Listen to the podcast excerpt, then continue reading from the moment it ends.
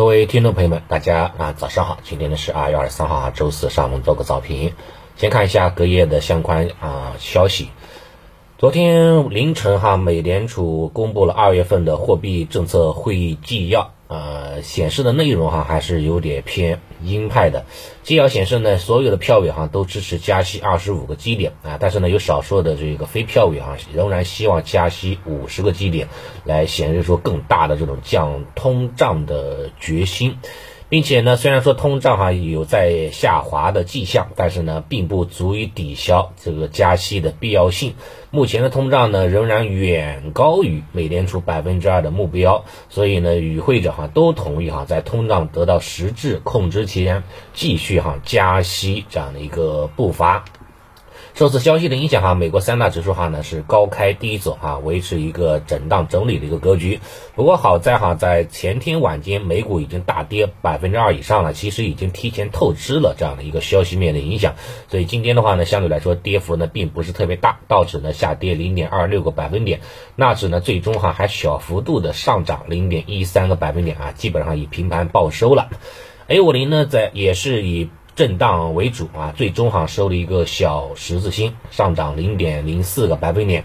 但是大多商品市场哈在昨天晚间可不是特别太平，美元指数哈呢受到货呃或美联储的这样的一个货币政策的一种影响哈，是小幅度的上涨。美元指数呢上涨百分之零点三二，对吧？最高的时候达到了一百零四点六啊，离我们所之前所说的一百零五的压力位哈已经。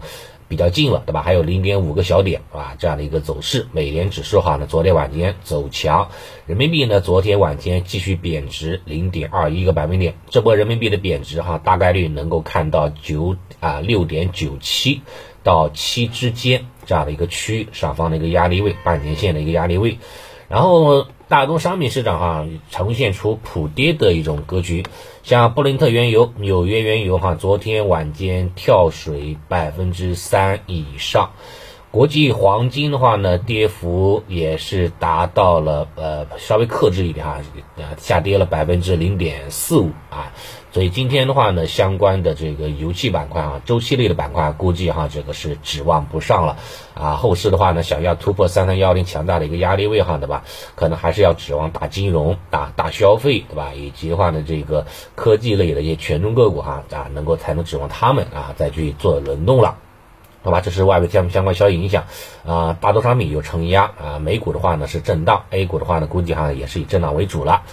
然后呢，今天是周四，对吧？每当周四的话呢，多多少少市场都会有些担忧啊。上周四的话呢，走出了冲高回落、放量收长阴线的这种走势，对吧？最终是下跌百分之零点九六。那么本周四的话呢，是复制上周四的行情呢，还是说哈呢这个呃继续这个打破惯例传统啊，这个以小阳啊小阳线来报收呢？那今天的话呢，就可以呢拭目以待了。不过以当下的情况来看的话呢，想要突破三三幺零还是非常困难。昨天的量能哈出现了急剧的萎缩，啊，离岸人民币哈这个贬值，美元指数不断攀升，外资呢又开始小幅度流出了，啊，又开始以这个规避啊为主了这一块，所以外资不能够大幅度的买入。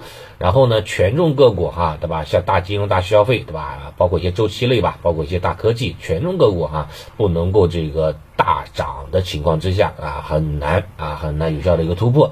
所以话呢，对于这些权重方向，依然是保持一个啊关注啊，看看什么时候能够异动了。然后一方面的话，就是看这个量能，量能的话呢，看能不能快速的维持到这个万亿规模以上。对吧？最好的话能够覆盖掉之前一点二万亿的这样的一个套牢盘的量能。如果能够放量啊，突破前期的高点啊，一举突破，一举解放之前的套牢盘。那这个这个这个场外资金哈会纷纷的这个加入进来啊，这个多头行又有很多的盟友啊开始说这个接力了，那对行情演绎是有非常大的帮助的。否则的话呢，在反弹当中量一直起不来，达不到万亿规模以上，对吧？那样的接板没戏啊，希望就不大啊。这是量的方面一个要求。最后一个的话就是关于这个指数方面哈，指数方面哈最好要有这种共振的一种效果，对吧？像各大指数的话其实还行，但是创业板指数呢表现稍微。嗯，弱很多，对吧？是各大指数当中最弱的一个指数，这也拖累了哈，像沪深三百拖累了像上证五零啊沪指的这样的一个波动。所以创业板指数哈呢，一定要快速的企稳，站稳五日均线，对吧？五日均线是二四七二，对吧？这样的一个五日均线能够快速的企稳站稳五日均线，那么对吧？创指的这种下跌的风险得到一定的缓解，那么指数的话呢，进一步的走高啊才有希望，否则的话呢，这个啊依然是以平盘震荡为主啊，这个概率比较大，好吧？这是啊，这是说突破的需要的一些几个条件啊，可以做一个了解。然后的话呢，当下的时间节点的话呢比较特殊，对吧？像今天的话是二十三号，然后像三月四号、三月五号呢又有特殊的这个重要的一加一的会议，对吧？呃，要要出来了，大概的话呢还有不到两周的一个时间。根据过往的十几年的统计数据来看哈，每次的重要会议之前的一到两周哈，市场的表现呃还行吧，啊略好略好，哎略还还不是那么的差，对吧？是啊，有这种小幅度的上涨的可能性啊，这个概率呢偏大。在这个会议期间的话呢，是最差的啊。在会议期间的话呢，往往啊这个下跌的概率呢是比较大的。在会议之后上涨的概率呢又再次的。啊，提升了，所以呢，会呈现出一个什么呢？会议之前，对吧？小幅震荡，略微翻红；会议之中下跌为主；会议之后的话呢，以上涨为主。然后在这个这个具体的这个风格上面来看，会议之前的话呢，整体来看哈，这个小盘风格的个股呢，略微占上风。会议之后，尤其说会议结束半个月以后，对吧？像一些大盘权重。个股哈是明显占优的，不管是说大盘蓝筹了，对吧？像一些价值股方向，什么酿酒啦、医药啦，对吧？像一些周期了、金融啦，啊这些价值方向，还有还是一些这个成长性的方向，对吧？包括像一些新能源啦、大科技了，对吧？这些权重方向。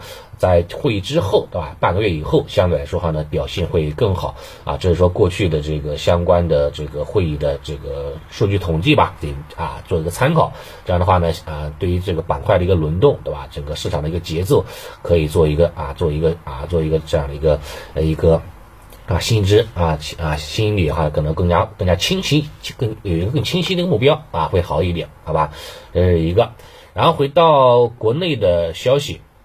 国内的消息的话呢，相对来说比较重要的话呢，就是，呃，上面对吧？啊，讲了一句话嘛，我觉得话呢还是挺挺重要的，对吧？